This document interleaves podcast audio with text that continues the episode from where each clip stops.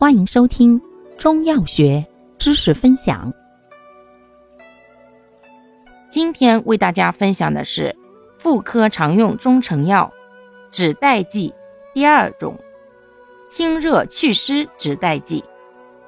功能：清热利湿、燥湿解毒、杀虫止痒。主治湿热下注或湿热瘀滞所致的带下病。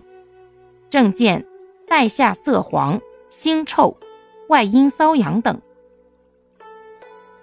感谢您的收听，欢迎订阅本专辑，可以在评论区互动留言哦。